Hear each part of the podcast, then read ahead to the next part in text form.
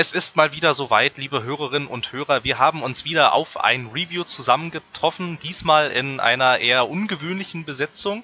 Ich habe hier einen Gast bei mir statt einen der anderen Mitpodcaster. Hallo Max.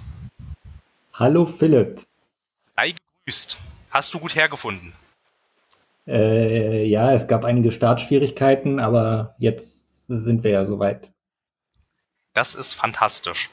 Ich habe gehört, oder was heißt gehört, ich habe es vor allem gesehen und du hast mir ja mehrfach berichtet, du hast Horizon Zero Dawn gespielt. Das ist korrekt.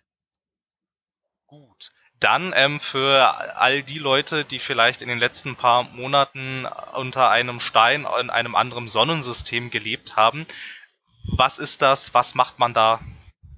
Wie sieht das aus? Was, was ist da? Ja. Ne? Also was ist da los?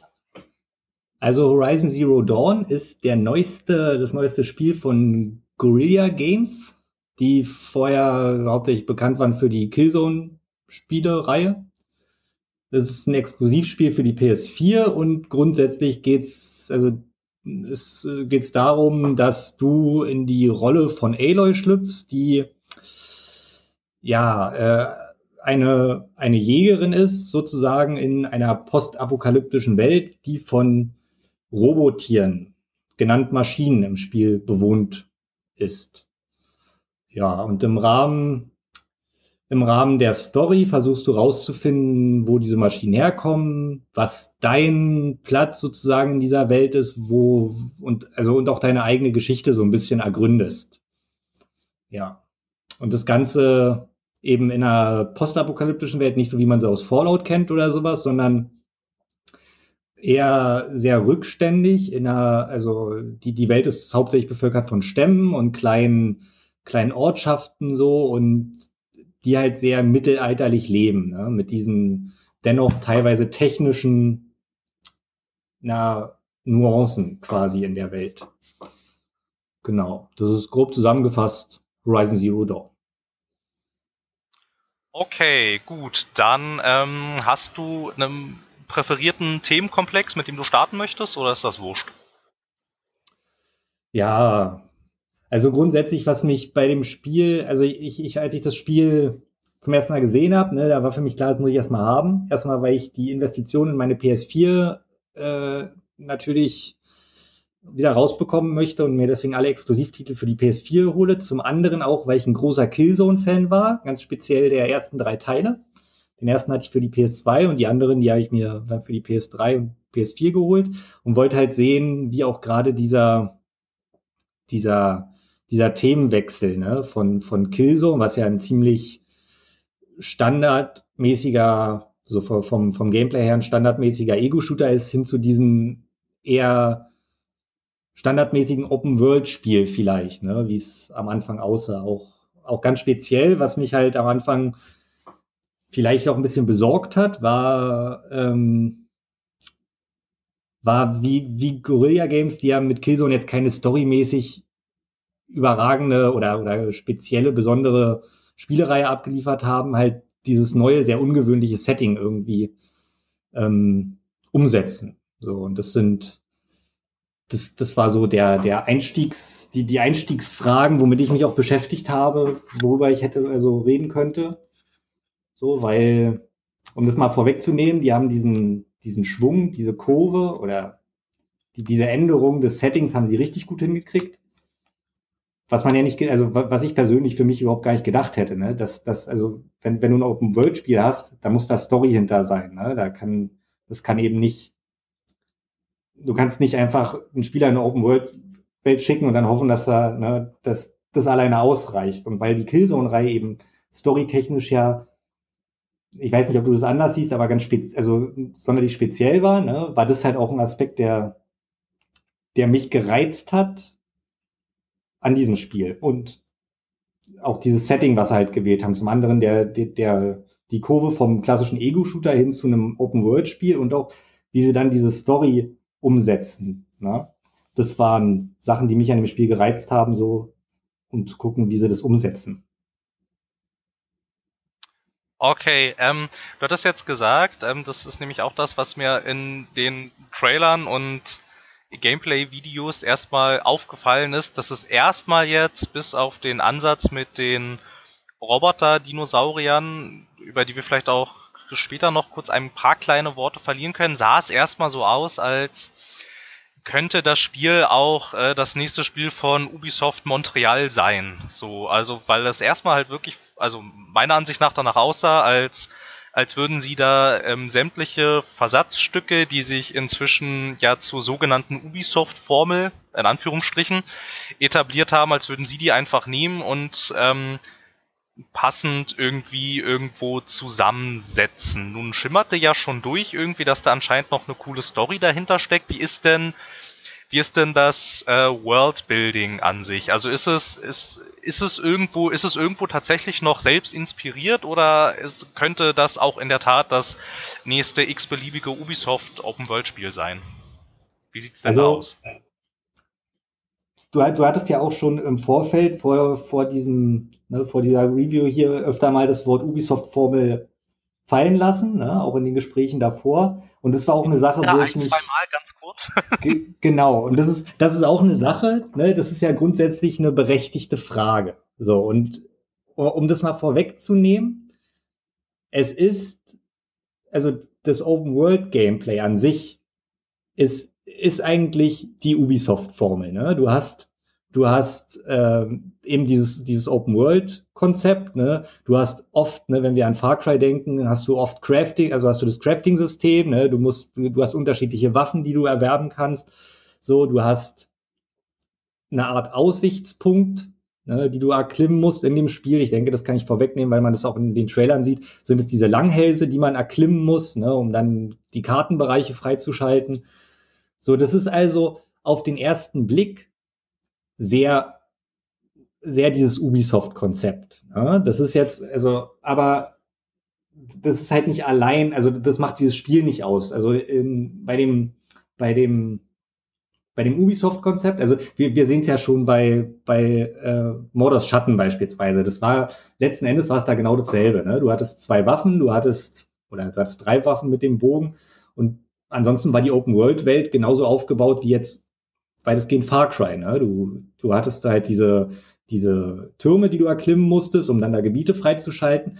Aber auch bei äh, Mordors Schatten hat man ja gesehen, nur weil die dieses Konzept umsetzen, muss das Spiel ja nicht, also wertet das Spiel ja nicht ab. Ne? Es geht immer auch darum, wie, wie die Welt drumherum aufgebaut ist. Ne? Während, während ich Far Cry 3 beispielsweise noch als relativ innovativ und, und spannend empfunden habe, was es, was das Worldbuilding angeht, was bei Far Cry 4 was war es halt dann nicht mehr so, weil sie da wirklich eins zu eins Far Cry 3 umgesetzt haben mit einer bisschen anderen ähm, Story dahinter. Aber bei, bei Horizon Zero Dawn ist es eher der Ansatz, den Mordors Schatten da hat. Ne? Diese ganze, die ganze Welt ist, ist ganz anders, so auch von, von, von den ganzen Details, die sich in der Welt widerspiegeln, wie die, wie die, ähm, wie die Umgebung aufgebaut ist. Ne? Also es kommt schon anders rüber. Also du hast, du hast zum Beispiel, wenn, wenn du so einen Langhals besteigst, um die Karte ähm, freizuschalten, hast du nicht das Gefühl, dass du gerade eine andere Version von Far Cry spielst, sondern es ist wirklich der Charme sozusagen, den dieses Spiel mit sich bringt, dass sie diese Elemente ganz anders implementieren und, und viel immersiver in diesem Kontext. Ja? So, ansonsten vom allgemeinen Gameplay her also ähnelt das Spiel sehr stark, ähm, gerade auch durch diesen Bogenaspekt, äh, den neuen Tomb Raider-Teilen. Ne? Du bist eine Frau, du hast einen Bogen und du tötest Gegner. Ne? Und du meistens gehst du relativ stealth-mäßig vor. Aber auch da ist wieder ein Punkt, ne? das, das sind halt die Gameplay-Aspekte, die sind ähnlich wie, wie andere Spiele. Aber Horizon Zero Dawn beziehungsweise Guerilla Games hat es geschafft, diese, diese, diese ähm, Spieleelemente halt in einem schön drumrum zu verpacken, dass sie halt nicht, also nicht, nicht generisch wirken oder sowas, sondern wirklich ganz speziell passend für dieses Spiel. Ja. Okay, also würdest du, würdest du ähm, trotz, trotz der nicht ganz zu leugnenden Formelhaftigkeit aber nicht so weit gehen und sagen, das Spiel sei uninspiriert?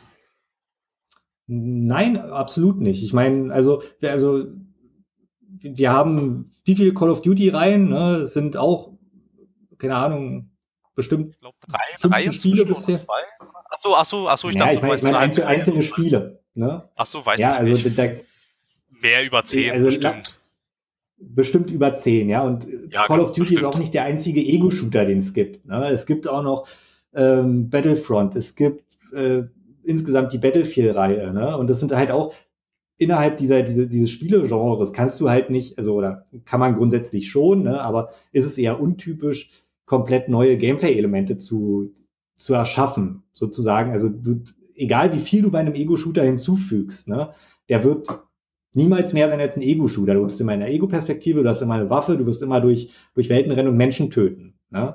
So, oder Roboter, je nachdem, was für ein Spiel du jetzt spielen magst. Aber das heißt ja nicht, dass das Spiel deswegen schlecht ist, nur weil es so eine Gameplay-Elemente integriert. Zum Beispiel für mich war Killzone die beste Ego-Shooter-Reihe, die es gab, weil es halt, weil es halt von der, von der Inszenierung her, von den Leveln, vom Kampfsystem war das eins der actionreichsten ähm, Ego-Shooter, die ich gespielt habe. So.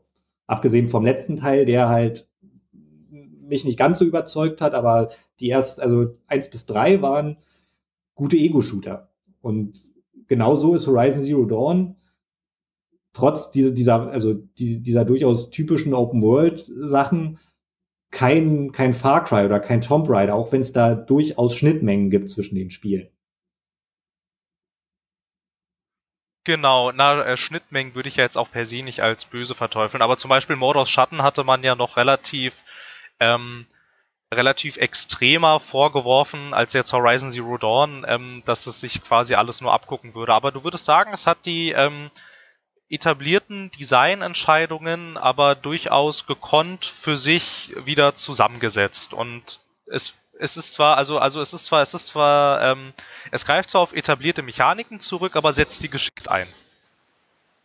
Ja, also genau. Also das, das Ding ist ja auch, dass ähm, das Ding ist ja auch, dass, dass bei Mordors Schatten war, war diese, diese offene Welt und diese Türme, die du erklimmen musstest, war ja, war ja kein integraler Bestandteil des Spiels, ne? Während ich bei, bei ähm, Far Cry 4 dann doch das Gefühl hatte, dass diese, diese Türme und diese Sachen, die man erklimmen musste, nicht nur vom Vorgänger eins zu eins übernommen wurden, sondern dass sie auch einen viel zu starken Einfluss hatten ne, wie du das Spiel spielst. Ne? Bei Horizon Zero Dawn beispielsweise kannst du komplett unproblematisch die komplette Karte erkunden und Schnellreisepunkte freischalten und so weiter, ohne dass du jemals so ein ähm, so einen Langhals besteigst. Ne? So und damit halt die Gegend freischaltet. Das funktioniert so auch. Das ist also kein, das ist vielleicht auch noch mal was, was den Aspekt ein bisschen weniger formelhaft macht. Du bist nicht gezwungen, das zu machen. Na gut, das bist du ja jetzt bei einem Assassin's Creed ja theoretisch auch nicht. Es vereinfacht das Spielgefühl zwar sehr, weil du dann halt einfach eine Minimap hast, aber ähm, zwingen tut dich das Spiel dazu ja dann eigentlich auch nicht. Ich meine, du kannst ja auch theoretisch ja. alle, alle, alle, alle Assassin's Creeds ohne äh, Minimap spielen. Man merkt zwar schon, dass die Spiele sehr darauf ausgelegt sind, dass du diese Minimap vielleicht mal irgendwann wenigstens in Teilen freischaltest, aber theoretisch geht's ja auch ohne.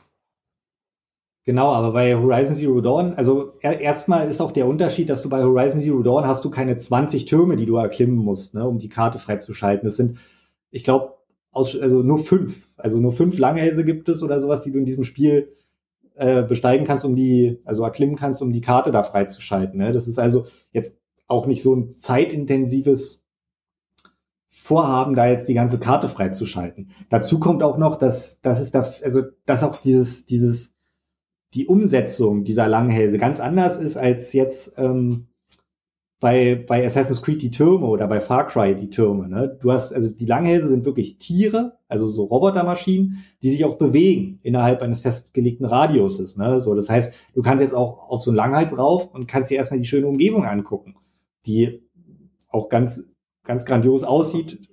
Und damit hast du halt auch noch damit wirkt es auch ganz anders. Du machst, du kletterst da nicht nur rauf, um das Gebiet freizuschalten, sondern auch tatsächlich, um dir das Gebiet angucken zu können. Okay, ähm, gut, dann hattest du jetzt vorhin schon ähm, sowas wie Crafting, Collectibles und Nebenmissionen angesprochen. Äh, du als auch bestimmt inzwischen einige Podcast-Hörer dürften wissen, dass das für mich erstmal der absolute Horror ist. So, also, also mit äh, Crafting kann man mich ganz schnell verscheuchen, wenn es nicht irgendwie ähm, ein bisschen motivierend umgesetzt ist. Wie ähm, habe ich mir denn diese naja, man kann ja schon sagen, Nebenbeschäftigungen eigentlich, also alles, was so unter Nebenbeschäftigungen fällt. Was kann ich mir denn unter Crafting, Collectibles und dann vielleicht zum Schluss noch Nebenmissionen vorstellen? Wie laufen die ab? Also die Collectibles, um das mal vorwegzunehmen, sind letzten Endes wie in jedem anderen Spiel auch. Du hast halt, du hast, ich glaube, ähm, vier verschiedene Arten von Collectibles und ähm, die sind halt auch in unterschiedlicher Ausführung halt vertreten. Ne? So, ähm, ich weiß nicht, ob das jetzt was ist, ich schon vorgreifen sollte. Also die, die haben letzten Endes haben die keine große Story-Relevanz. Soll ich darüber einfach mal erzählen, was es für welche sind? Ja, mach ruhig. Also wenn es keine Story-Relevanz ist, dann kann man das durchaus vorwegnehmen, finde ich. Ja, also die, die, die charmanteste Art aus meiner Sicht von, von den Collectibles sind ähm, die Panoramen, weil da, also du hast dann, also du kannst dir für, für jede Art der Collectibles kannst du dir bei einem Händler die entsprechende Karte dafür kaufen, die das dann auf deiner, also auf deiner Karte dann markiert. Und die Panoramen sind halt, wie der Name schon sagt, ähm, Orte, wo du halt quasi auf, also Bilder der, der alten Welt zurückgreifen kannst. Ne? So, das ist, also du hast ja diesen, du bekommst am Anfang des Spiels relativ früh bekommst du einen Fokus, was so ein kleines ähm, elektronisches Gerät ist, was du dir ans Ohr heften kannst. Sozusagen eine Google Glass, bloß ne, viel futuristischer. Und die kann halt so eine Art Holo-Projektion machen. Und im Rahmen, also mit, mit diesem Fokus kannst du dann halt an diesen speziellen Stellen auch auf den sogenannten Panoramen-Cache zugreifen, wo du halt ne, wie der Name schon andeutet, gecachte Bilder sozusagen aus der Vergangenheit dir angucken kannst. Das heißt, du kannst halt an so einem Panorama-Ort gehen, kannst deinen Fokus einschalten und kannst dann sehen, wie ein bestimmter Ausschnitt der Welt in der Vergangenheit aussah und kriegst dann auch noch ein bisschen Hintergrundinformationen von dem Menschen, der diese Panoramen angefertigt hat. Das ist also eine Serie mit, ich glaube, zwölf Panoramen die in einer bestimmten Reihenfolge sozusagen eine Story ergeben, die dieser Typ erzählt. So, die sind für den, für den, für die Story sind sie nicht relevant, aber es ist nochmal was, was der Welt nochmal ein bisschen Tiefe verleiht. Also das sind wirklich Sachen, die kann man machen, da hat man Spaß dabei, man erkundet die Welt dabei ein bisschen und das gibt der Story wirklich was dazu. So, ansonsten gibt es noch Gefäße, was ähm, Standard, also was einfach nur Becher sind, also wirklich alte Kaffeebecher, mit, die bedruckt sind. Ne? So, das hast du auch immer in der Beschreibung, wenn du einen findest, die kannst du wirklich einfach nur sammeln. Da gibt's halt ähm, auch zwölf verschiedene, glaube ich. Und die, die geben jetzt keinen großen, keinen großen Mehrwert so. Also, also letzten Endes kannst du alle Collectibles, außer die Panoramen, kannst du bei bestimmten Händlern eintauschen gegen, also so Boxen, ne? so, also so Inventarboxen, da sind halt Gegenstände drin. So, das ist das Einzige, was du ähm, damit machen kannst, abgesehen von den Panoramen. Also die Panoramen kannst du nicht eintauschen, aber die anderen drei, die kannst du eintauschen, wenn du das komplette Set hast. So. Dann gibt's noch, abgesehen von den Sammeltassen, gibt's noch Statuen, die du sammeln kannst. Die sind meistens verbunden mit einer längeren ähm, Klettereinheit, um da ranzukommen. Das war für mich tatsächlich die nervigste aller nee, die zweitnervigste aller Collectibles, weil da halt immer auch ein bisschen Zeit dranhängt, an diesen Ort ranzukommen. Ne? So, das heißt, du musst gucken, wo kann ich da hochklettern, wo genau ähm, ist, ist diese, diese Figur jetzt. Und die Markierungen auf der Karte, die sind auch nicht richtig genau, sondern es ist immer so eine Umkreissuche. Das heißt, das war immer relativ anstrengend. So, und die, ich, also ich habe es nicht rausgefunden, aber ich glaube nicht, dass die wirklich irgendwas zur Story beitragen. So, genauso wenig gibt's dann ähm, Metallblumen. Die sind, wie der Name schon sagt, sind das halt mechanische Blumen, die aus irgendeinem Grund, das weiß keiner so genau und wird auch nicht im Verlauf der Sammelaktion sozusagen erklärt, ähm, in der Welt wachsen. So, und die kannst du halt einsammeln.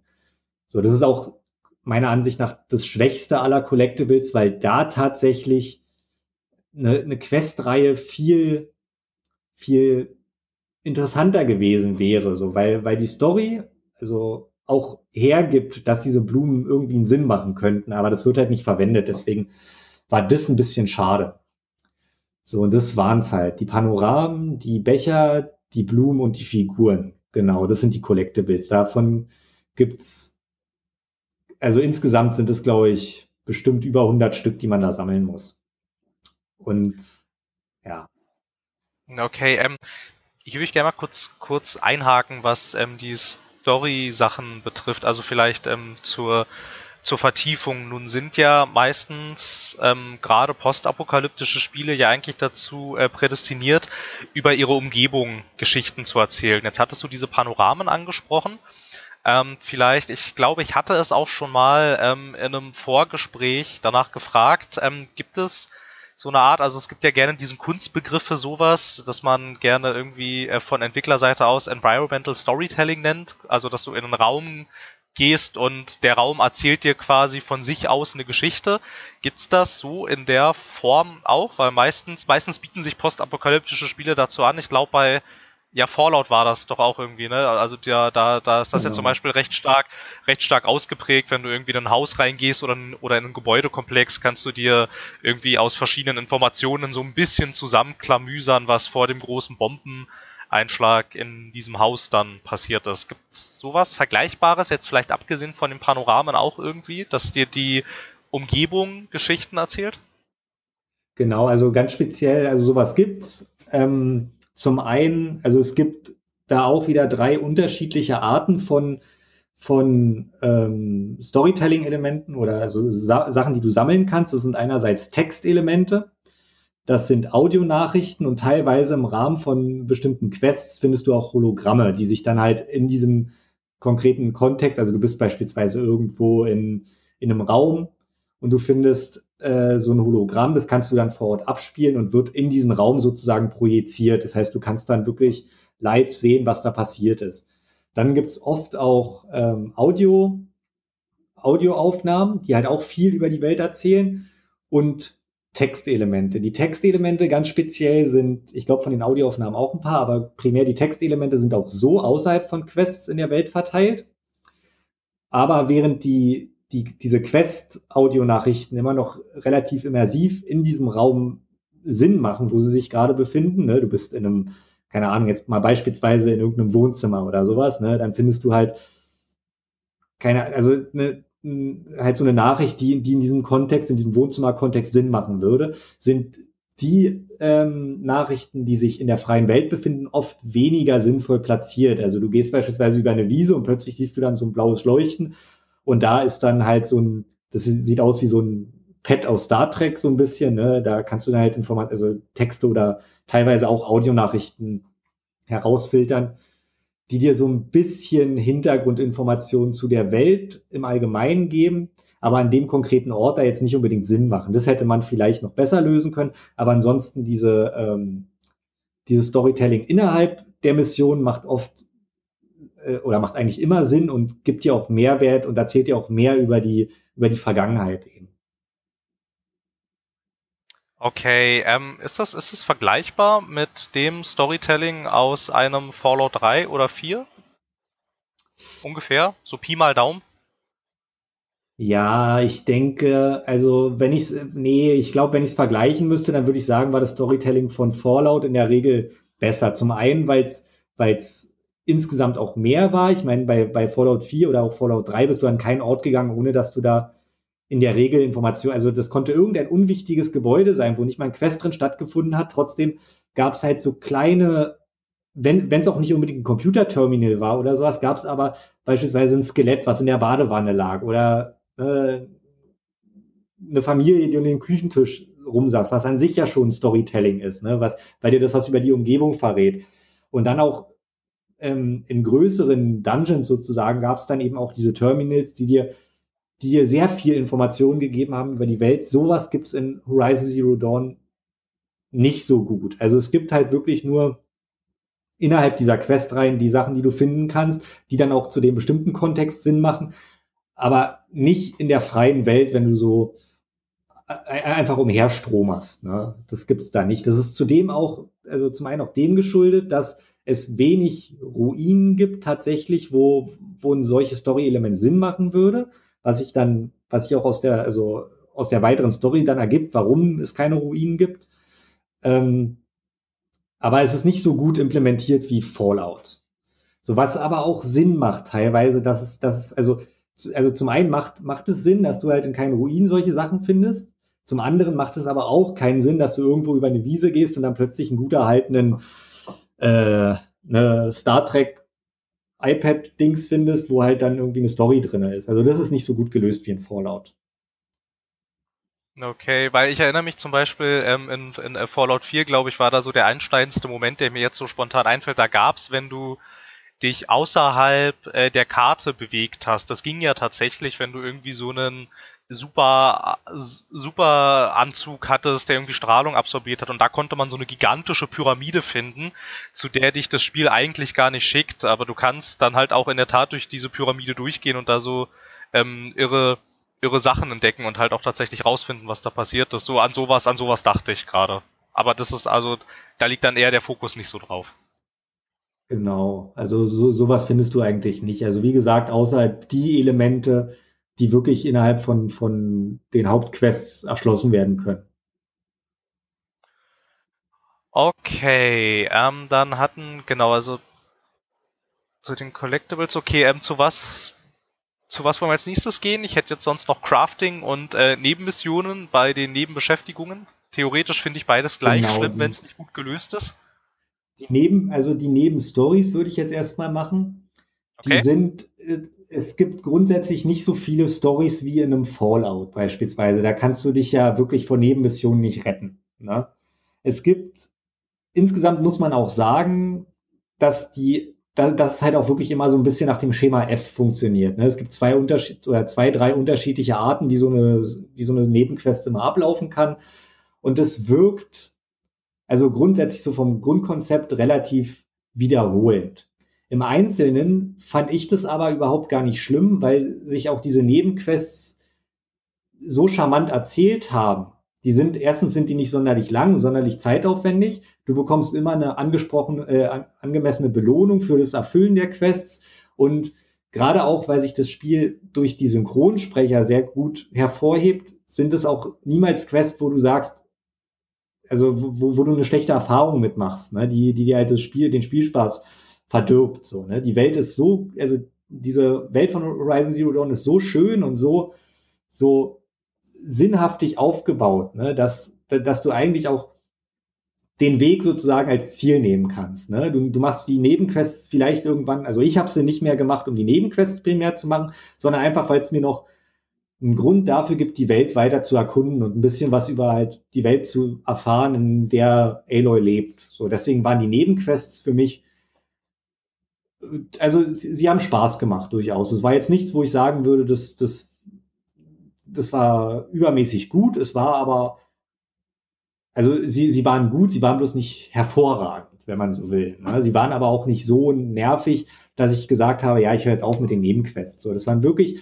kleinere Stories, so ein bisschen Fallout oder Skyrim mäßig schon. Ne? Es gab so kleine Stories mit, mit netten Charakteren und im Laufe der Hauptstory stellte sich dann auch raus, dass einige der Personen, die du in diesen Nebenquests ähm, kennenlernst, auch Einfluss auf die Hauptstory nehmen. So, und das war halt auch was, was, was für mich positiv hervorgestochen ist. Ne? Du machst die Nebenstories nicht einfach nur, wie, wie, wie in Final Fantasy 15 beispielsweise, hatte ich so das Gefühl, einfach nur um die Stories machen zu können oder um, um Spielzeit hinzuzufügen, sondern tatsächlich, weil die dir was ein bisschen gegeben haben. Ne? Also du hattest charmante Charaktere, du hattest charmante Stories so, die sich gespielt haben durch die Nebenquests und deswegen war das für mich immer eigentlich also eine spaßige Sache.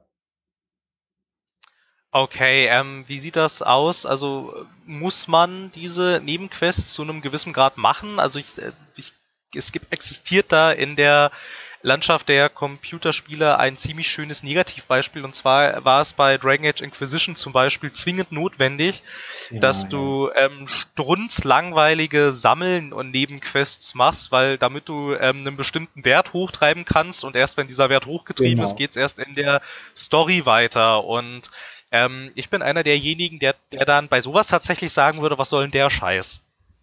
Also ich erinnere mich noch, als ich Dragon Age Inquisition, Inquisition gespielt habe, ja, um diese komischen, ich weiß nicht mehr, das waren Eroberungspunkte oder ich habe keine Ahnung mehr, wie die hießen, um die zu bekommen. Machtpunkte, genau. Ähm, genau. Um, um, um die zu bekommen, habe ich mir ein ausgesprochen komplexes Schummelsystem erarbeitet, indem ich angefangen habe, diese, also diese wirklich super, also wo, diese generischen Quests, wo du halt Leute irgendwo hinschicken konntest und Ressourcen sammeln konntest, habe ich habe ich die Leute dann mal hingeschickt. Der Quest hat irgendwie, keine Ahnung, 15 Minuten gedauert oder sowas. Und ich habe dann in den Systemeinstellungen von meiner PS4 einfach die Uhrzeit vorgesetzt, damit dieser Quest möglichst schnell vorbei ist. Um dann irgendwann an den Punkt zu kommen, dass ich so viel Geld hatte und so viel Ressourcen, dass ich zu einem dieser Händler gehen konnte und mir zig Millionen Machtpunkte kaufen konnte. Also das ist, ja, also da muss ich zurückdenken, das ist wirklich ein sehr gutes Negativbeispiel. Und so ist es absolut gar nicht. Also du wirst, du wirst im Rahmen der Story eigentlich zu nichts so richtig gezwungen. Also die, die Nebenquests auf gar keinen Fall, die kannst du halt machen, die kannst du auch nicht machen. Ich weiß jetzt nicht, ähm, wie sich das auswirkt, wenn du sie nicht machst auf die Endmission, weil halt da auch diese, diese ähm, Charaktere, die du kennenlernst, nochmal Relevanz haben teilweise. So, da weiß ich jetzt nicht, es könnte sein, dass da wirklich, also, dass du einen expliziten Vorteil hast, wenn du sie machst. Aber es, also das Spiel bestraft dich äh, nicht oder es zwingt dich auch nicht da irgendwas zu machen, außer die Hauptstory. Das ähm, ist doch schon mal ein Aufatmen wert, weil es kommt ja in letzter, also es kommt ja immer wieder gerne mal vor, dass ähm, es Entwickler für eine gute Idee halten, zu sagen, ähm, hey, wenn du unsere Nebenmission nicht machen willst, dann zwingen wir dich halt dazu. Irgendwie. Und ja, das ist doch, das ist doch schon mal, das ist doch schon mal ganz nett. Ähm, Genau, ähm, hast du sonst noch was zu den Nebenmissionen? Ansonsten gäbe es jetzt noch Crafting bei den Nebenaktivitäten? Nee, also ich meine, man, man muss noch dazu sagen, was sich mir nicht ganz erschlossen hat, ist, dass es zwei verschiedene Arten von Nebenmissionen gibt. Erstmal, und das muss ich gleich auch noch sagen, ähm, erstmal zu den, zu den allgemeinen, es gibt Aufträge und es gibt tatsächlich als solche deklarierte Nebenmissionen. Mir ist im Laufe des Spiels nicht ganz klar geworden, was da jetzt der Unterschied ist. Ich vermute mal, dass die Nebenmissionen tatsächlich, ähm, also diese Sidequests im Prinzip die sind, die wirklich dir für, für, das, für, für, für die Endmission dann einen Vorteil bringen oder mehr, mehr Story reinbringen, so ein bisschen und die, die ähm, Aufgaben einfach nur irgendwas sind, wo du Erfahrungspunkte sammeln kannst. Aber so richtig klar geworden ist mir das nicht. Ansonsten ähm, gibt es halt viele Sachen, die du so im Laufe des Spiels, also die auch eine Art Aufgabe sind. Zum Beispiel gibt es Banditencamps, die sind als, also im, als separater Reiter in, in, deiner, in deinem Questmenü sozusagen zu finden. Und was ich richtig gut, und da kann ich jetzt gleich auch den Haken schlagen zum Crafting, was ich richtig gut fand, ist, dass du, wenn du dir jetzt beispielsweise, also um das Crafting-System erstmal kurz zu erklären, ne, du hast halt ähm, unterschiedliche Arten von Waffen und die haben tatsächlich, fällt mir gerade ein, mit dem Crafting-System gar nichts zu tun, außer dass du Munition craften musst. Aber du hast beispielsweise verschiedene Beutel für verschiedene Ressourcenarten. Es gibt einmal den allgemeinen Ressourcenbeutel, es gibt ähm, die unterschiedlichen Köcher für die unterschiedlichen Waffen es gibt Modifikationsbeutel, du kannst deine Waffen also auch modifizieren. Und es gibt, ah, was hatte ich jetzt? Ich hatte, also Waffen gibt es, Kleidung gibt es, Ressourcen gibt es, Modifikationen gibt es und die unterschiedlichen äh, Munitionstypen. Ne? Also bei Kleidung und Waffen hast du dann entsprechend mehr Slots, wo du Waffen tragen kannst. Du kannst immer nur vier Waffen ausrüsten, aber du kannst dann eben mehr Waffen unterschiedlicher Typen tragen. Und ähm, ansonsten kannst du diese Beutel halt erweitern, sodass du mehr Ressourcen tragen kannst, dass du mehr Waffen tragen kannst, dass du mehr Outfits und dass du mehr Munition tragen kannst. Und was ich da ziemlich gut fand, ist, dass du dir Quests dafür machen kannst. Wenn du jetzt zum Beispiel sagst, okay, ich will meinen, ich will meinen Munitionsbeutel erhöhen für meine Pfeile, ja, dann zeigt er dir an, was für Ressourcen du brauchst und du kannst einfach Viereck drücken und der erstellt dir eine Aufgabe dafür. Das heißt, er zeigt dir auf der Map an, wenn du jetzt zum Beispiel ähm, die, die Ingame-Währung brauchst, dann zeigt er dir an, wo du die am besten, also wo halt Maschinen sind, von denen du die am besten bekommst. Oder wenn du bestimmte Häute von bestimmten Tieren brauchst, also echte Tiere gibt's auch, dann zeigt er dir an, in welches Gebiet du dir da, dafür gehen musst und zeigt dir das auch immer als Nebenquest an. Das fand ich sehr hilfreich. Ähm, ansonsten ist das Crafting-System so, dass du dir die Munition immer craften musst. Du kannst es auch von Händlern kaufen grundsätzlich, aber das ist ähm, etwas, da, dafür musst du halt Geld ausgeben und Ressourcen tauschen. Das macht also oft keinen Sinn. Und die, also die, die Ressourcen für das Craften von Munition findest du in der Regel in der offenen Welt. Ne? Dann gibt's dann halt ähm, so ein bisschen wie bei Far Cry Primal gibt es beispielsweise so ähm, Äste, die du sammeln kannst, oder es gibt Heilungskräuter, die du sammeln kannst. Von den Maschinen bekommst du bestimmte Ressourcen, die du zum Craften von bestimmten Munitionstypen brauchst. So, das ist, das ist was, es geht relativ einfach von der Hand. So, vor allem, weil du dir auch, also was ich festgestellt habe, also die, die Munition, die du am häufigsten verwendest, sind Pfeile. Und da geht dir ganz schnell das Holz, oder nicht ganz schnell, aber Holz ist dann irgendwann äh, eine Ressource, wo du halt also die, die knapp werden kann. So, aber dafür kannst du zum Händler gehen und dir beispielsweise Holzpakete für relativ günstiges Geld kaufen. Ne? Da sind dann 200 Stück Holz drin, dafür kannst, davon kannst du auch 20 kaufen. Dann bist du erstmal versorgt mit Holz. Und die restlichen Ressourcen bekommst du in der Regel einfach nur durchs Looten von Gegnern. So, das war halt nichts, wo ich jetzt sagen muss, dass, dass mir das, dass mich das gestört hat. Im Verlauf des Spiels gibt es Munitionstypen, die dir ähm, mehr Vorteile im Kampf verschaffen. Die sind dann natürlich nicht so einfach zu craften, da brauchst du dann ähm, nochmal andere Ressourcentypen, aber auch die findest du eigentlich im Laufe des Spiels relativ einfach. Was, was negativ war, was dich als Crafting-Hasser vielleicht oder nicht Crafting-Freund ein bisschen stören wird, ist das Sammeln von Ressourcen für, ähm, für die Vergrößerung der unterschiedlichen Beutel. So, ich, also gerade wenn du sehr hoch ähm, die Beutel erweitern möchtest, gerade der Ressourcenbeutel beispielsweise, brauchst du sehr seltene Ressourcen. Und da ist es dann wirklich so, du musst in irgendeine Gegend gehen, musst die Gegend nach den Tieren scannen, musst die Tiere töten, dann musst du hoffen, weil es unterschiedliche Arten von, von Drops gibt. Also es gibt die, also es gibt die gewöhnlichen Drops, ne? das wären beispielsweise Knochen bei Tieren, so, die sind aber auch nicht jedes Mal dabei. Also in der Regel, was du immer bekommst, ist Fleisch zum Craften von Heiltränken. Ähm, die Heiltränke, die brauchst du nicht unbedingt, du kannst halt auch die Kräuter sammeln. Du bekommst aber Fleisch, dann bekommst du ab und zu bekommst du Knochen und relativ selten bekommst du auch die Haut des Tieres. Und wenn du dann wirklich höher craften möchtest, dann brauchst du immer die Haut und teilweise auch Haut von selteneren Tieren. Und dann bist du schon eine Weile unterwegs, diese Ressourcen zu sammeln. Aber es ist nicht unbedingt nötig. Also ich habe im, im Verlauf des Spiels habe ich relativ einfach die Grundressourcen für einigermaßen komfortablen Munitionsbeutel und Ressourcenbeutel bekommen. Nur wenn du halt wirklich ganz auf Nummer sicher gehen willst und nie mehr Munitionsprobleme haben willst, dann, ähm, dann musst du halt auf die Jagd dieser seltenen Tiere gehen. Die Munitionsbeutel ganz konkret, die machen eigentlich weniger das Problem, weil du halt auch im Kampf dir Munition craften kannst. So, das heißt, also ob du jetzt ein ob, er, ob dein Köcher jetzt Platz für 30 oder 60 Pfeile hat, ist nicht so der große Unterschied, außer dass du halt entsprechend öfter oder seltener craften musst.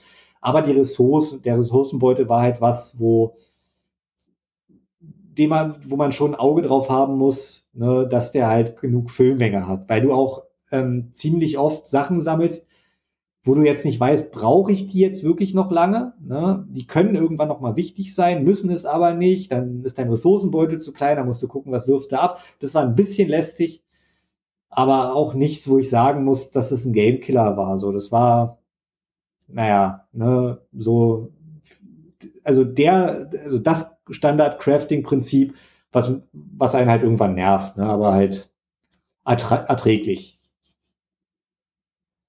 Okay, weil ich weiß noch, das war der erste Moment, an dem mir Crafting so langsam auf den Sack ging. Es ging, ähm, ähm, also es gab, es gab beim ersten Witcher zum Beispiel, da war ja Alchemie unter anderem zwingend notwendig und du musstest dir halt die Tränke, musstest du dir halt jedes Mal aus zig verschiedenen kleinen Einzelteilen neu zusammenbauen und selbst die Zutaten für einen Heiltrank die lagen halt nicht auf der Straße. Das waren halt schon sehr seltene Sachen. Und da war das schon was, was mir ziemlich auf die Nerven ging. Zum Beispiel auch bei einem Far Cry 3 weiß ich noch, dass ich bestimmt eine Dreiviertelstunde nach diesem ähm, weißen Tiger gesucht habe, weil ich gerne einen größeren Köcher hatte. Ich habe ewig nach diesem verdammten Tiger gesucht. Zum Beispiel. Ja, wobei, das waren alles so da Sachen. muss ich aber auch mal sagen, dass bei Far Cry 3, ne, also ich fand, ich fand diese also das ist auch meine persönliche Meinung so ein bisschen, aber ich fand es bei Far Cry 3 jetzt nicht unbedingt sonderlich störend, wenn du das jetzt nicht gemacht hast. So, du hattest halt einen Köcher, der war ein bisschen kleiner. Absolut, absolut, absolut nicht. Das war ja dann auch eher irgendwie ähm, äh, äh, äh, Komfort geschuldet, weil ich ja gerne einen größeren Köcher hätte. Aber dazu muss man natürlich auch sagen, mich hat niemand dazu gezwungen, diesen Köcher herzustellen. Also das war schon aus eigenem Antrieb.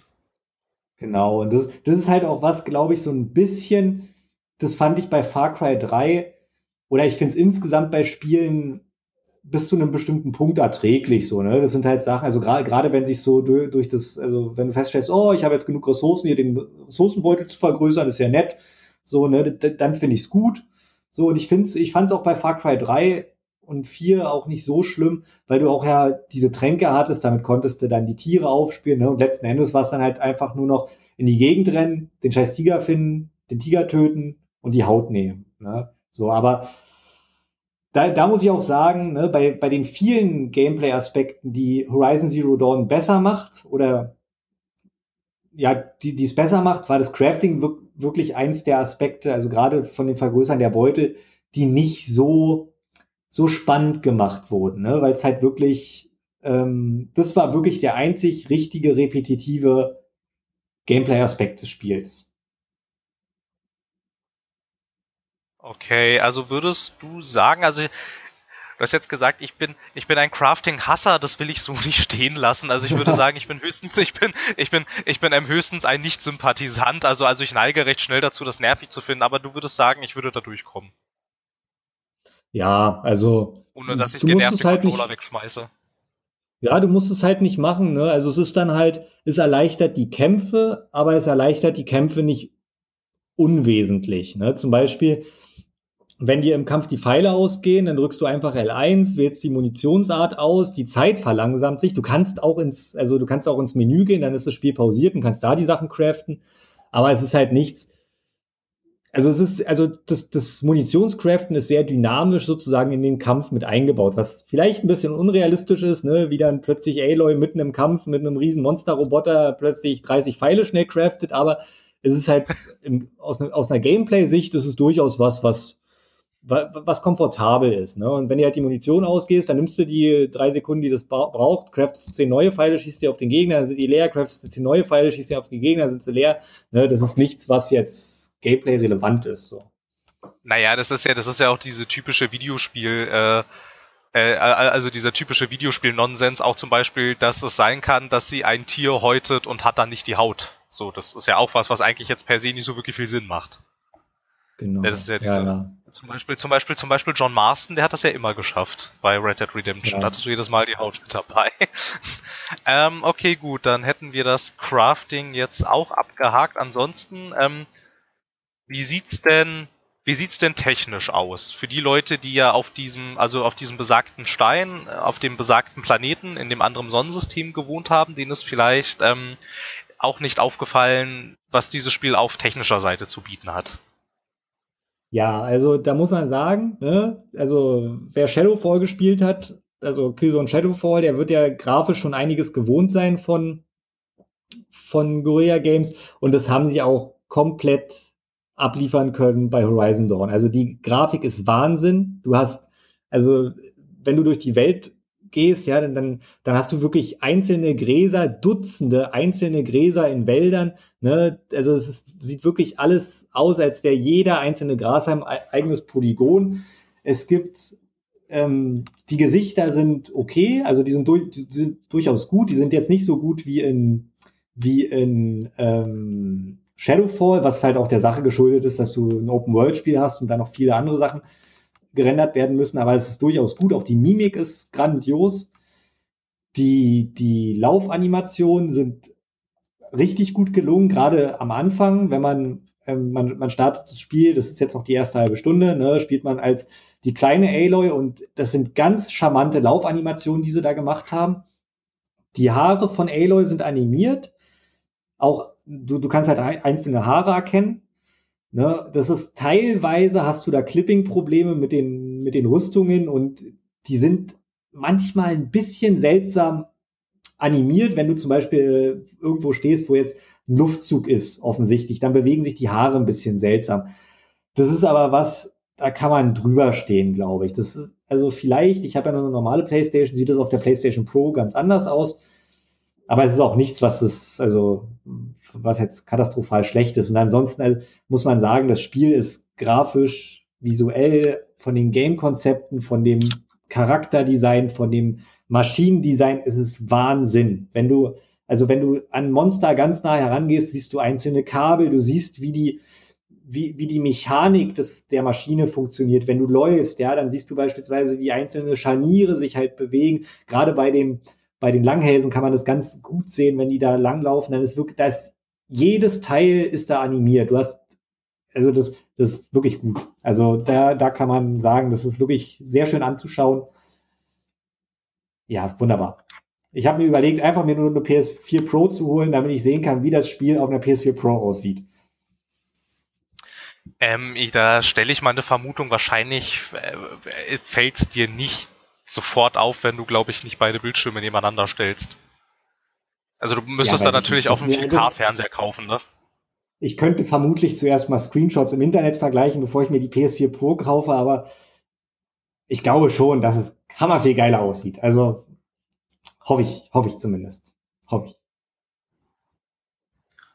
Das mag sein. Ich, ich weiß nicht, ich bin nicht, ich bin nicht im Besitz einer PS4. Das, äh, ich bin nicht im Besitz einer PS4 Pro, also ich weiß nicht.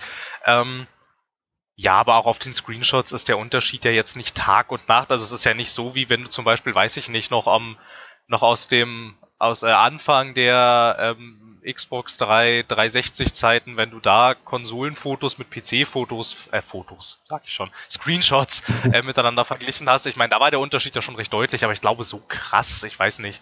Also es ist also, bestimmt hübscher. Es wäre es wär ja ziemlich schlecht, wenn es nicht hübscher wäre.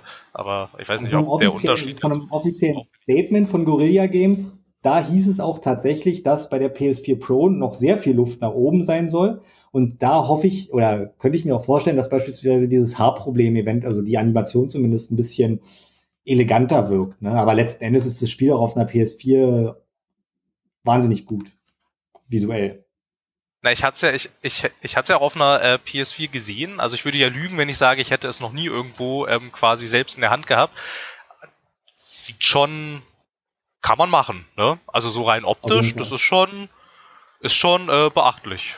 So. Ja, also da ähm, steckt echt richtig viel Arbeit drin. Also auch die Animation der Monster, so wie die, wie die laufen, wie die angreifen. Ah, das ist also wirklich gut, wirklich gut. Sind dir ähm, irgendwelche groben Fehler aufgefallen? Also irgendwie Bugs oder vielleicht Plotstopper oder sowas? Also irgendwas richtig Grobes?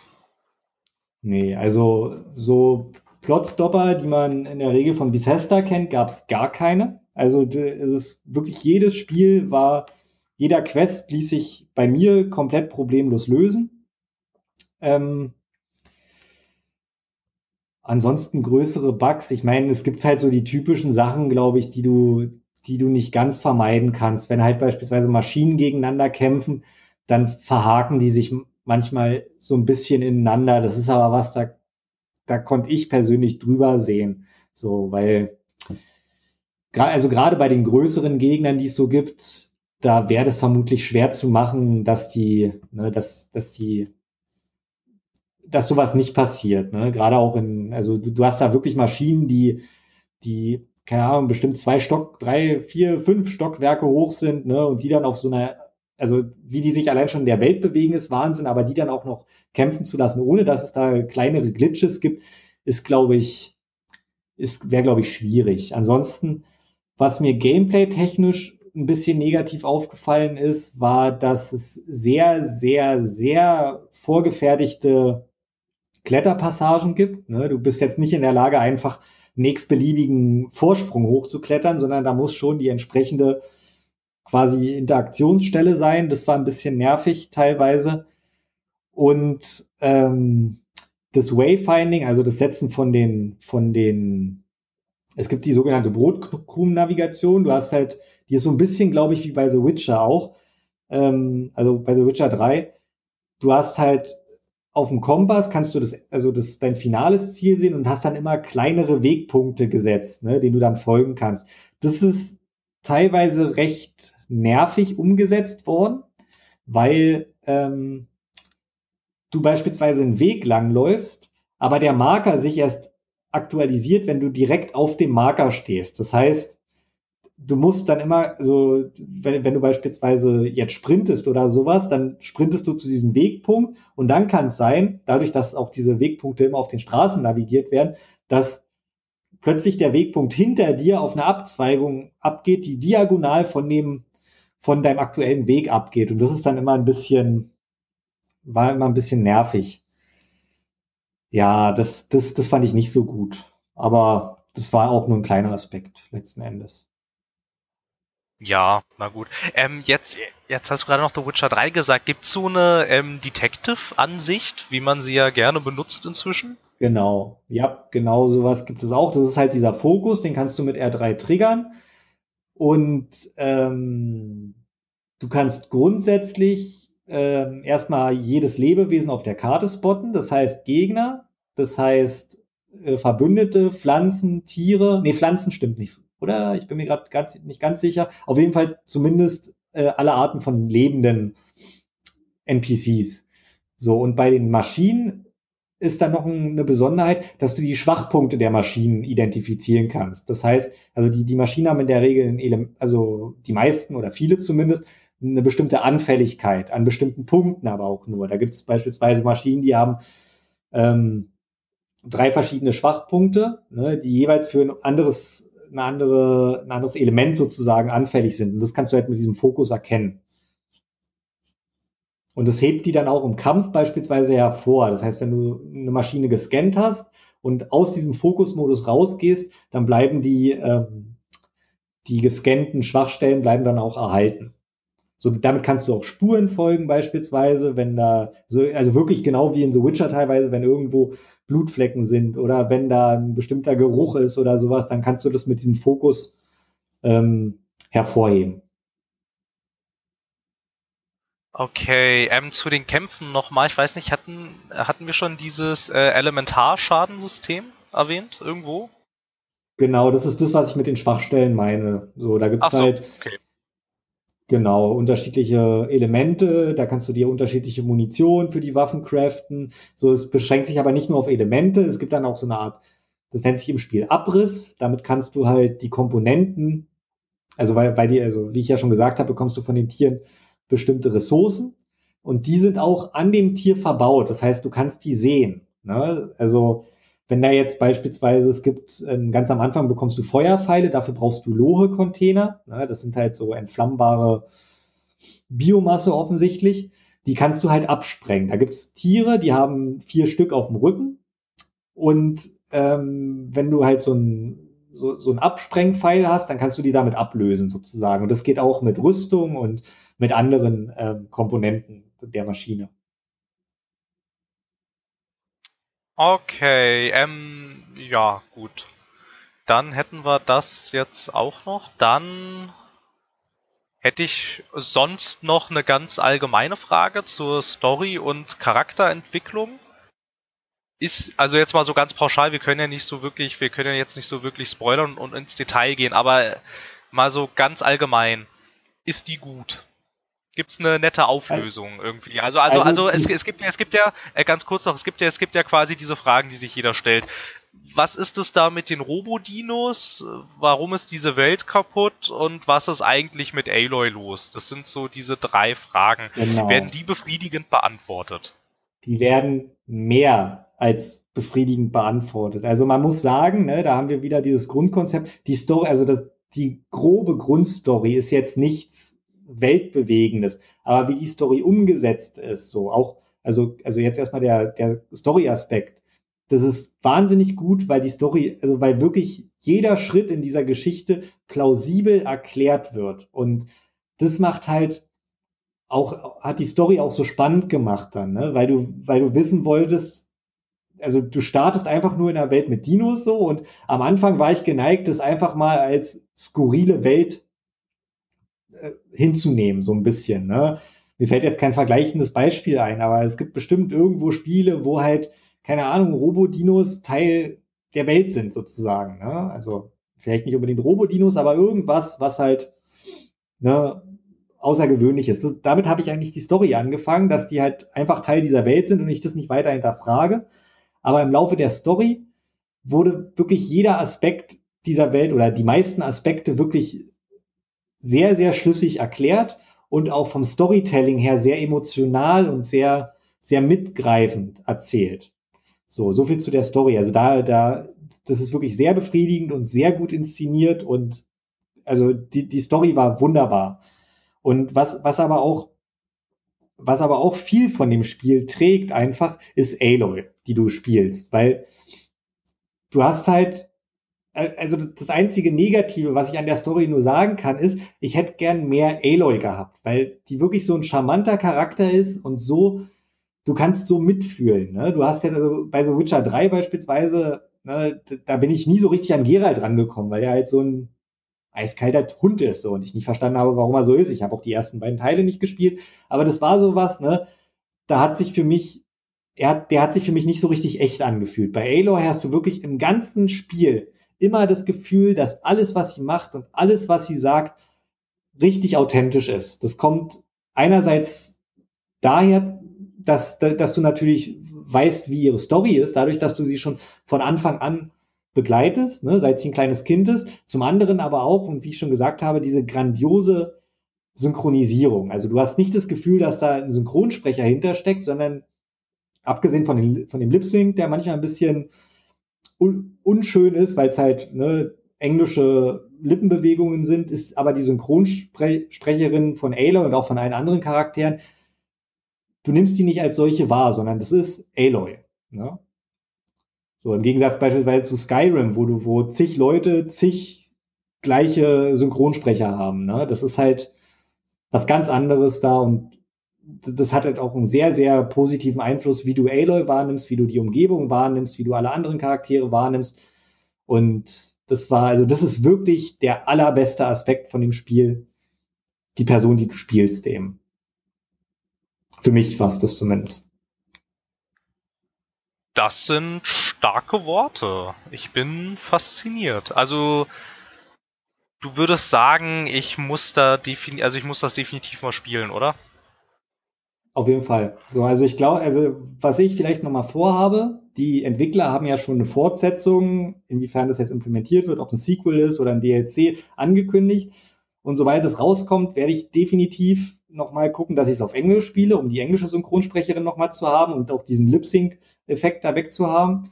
Aber es ist, also, das Spiel insgesamt hat, hat so viele Aspekte, die es einfach zu einem zu einem grandiosen Spiel machen. Und ähm, also das geht von den Gameplay-Elementen, äh, fängt da an, wo du eigentlich wenig Sachen findest, die, die dir fehlen. Ne? Du hast alles da eigentlich, was du brauchst. Über die Charaktere, die authentisch gesprochen sind, die authentische Hintergrundgeschichten haben.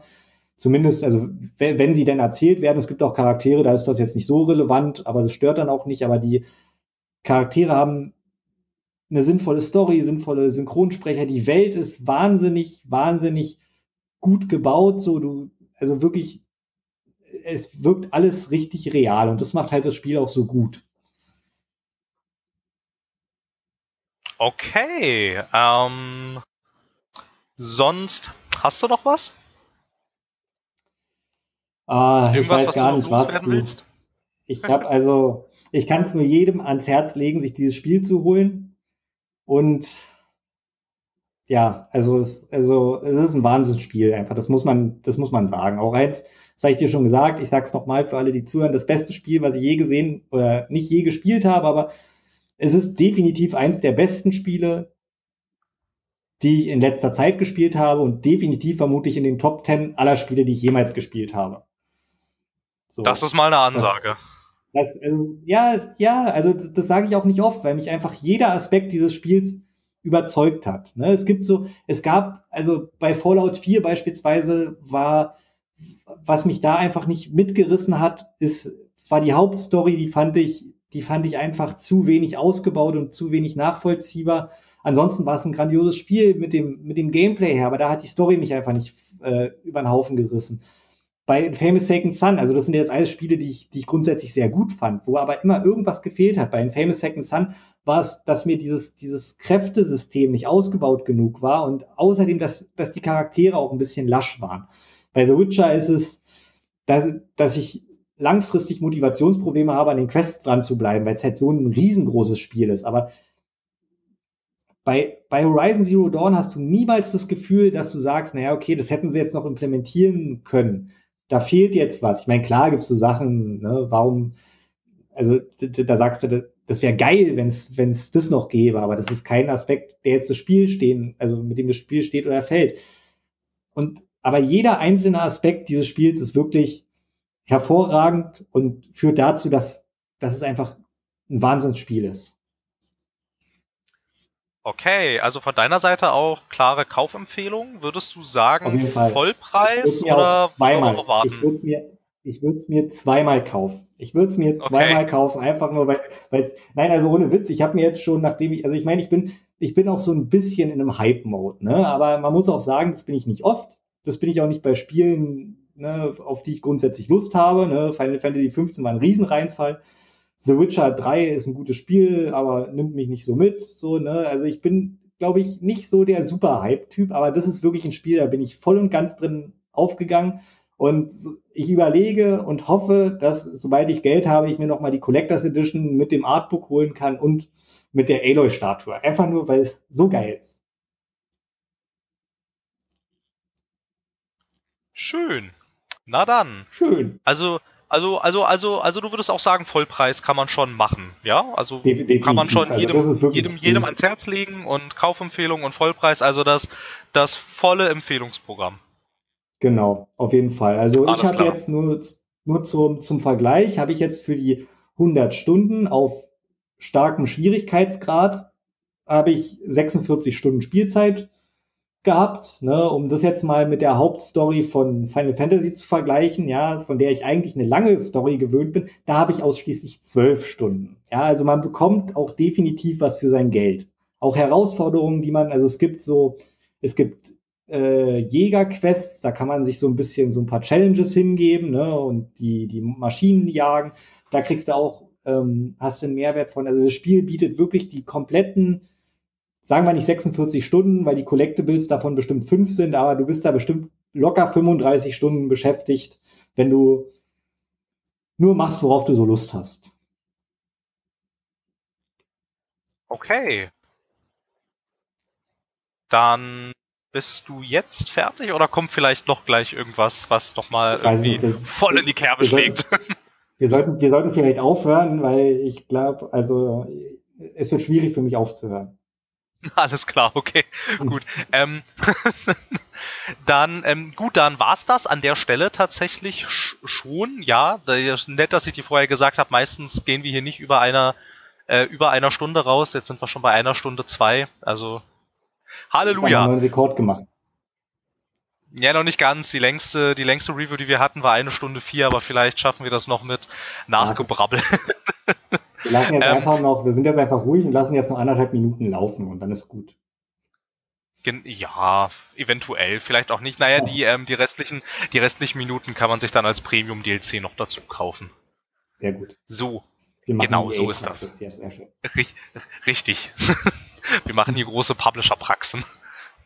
Ähm, gut, dann ähm, denke ich mal, ist klar geworden, warum man dem Spiel wenigstens äh, zehn Chancen geben sollte, wenn einem die ersten neun nicht gefallen haben. Man muss so lange spielen, bis, bis es einem gefällt. So habe ich das jedenfalls verstanden. Definitiv, auf jeden Fall. Alles klar, sehr gut. Dann sei das auch aus der Welt geschafft. Dann ähm, vielen Dank, dass du dir überhaupt die Zeit genommen hast, zu so später Stunde mit mir über Videospiele zu reden. Finde ich toll. Es war mir ein Vergnügen.